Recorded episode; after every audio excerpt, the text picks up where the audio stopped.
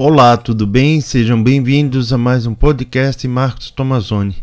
Convido você para me seguir no Instagram. Meu perfil é o arroba podcast Marcos Tomazoni.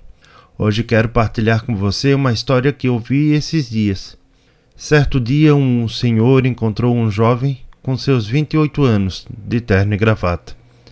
O senhor perguntou por que ele estava vestido assim.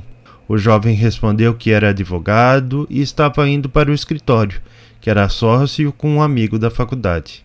Ao ouvir isso, o senhor falou: Meu jovem, você é uma pessoa de sorte, assim novo e já com escritório. Parabéns. O jovem procurou ser simpático, agradeceu o senhor e seguiu seu caminho.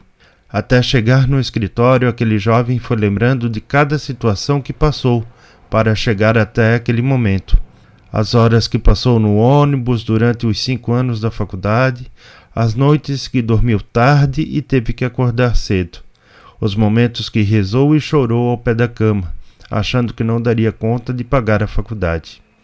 Antes disso, os medos de escolher a faculdade errada e não ter um bom aprendizado, entre outras dúvidas que angustiaram aquele jovem.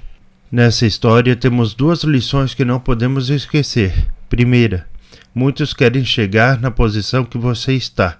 Segunda, poucos têm a coragem e a disposição de trilhar o caminho, fazer todo o processo até chegar lá, pois o processo exige tempo e muitas renúncias.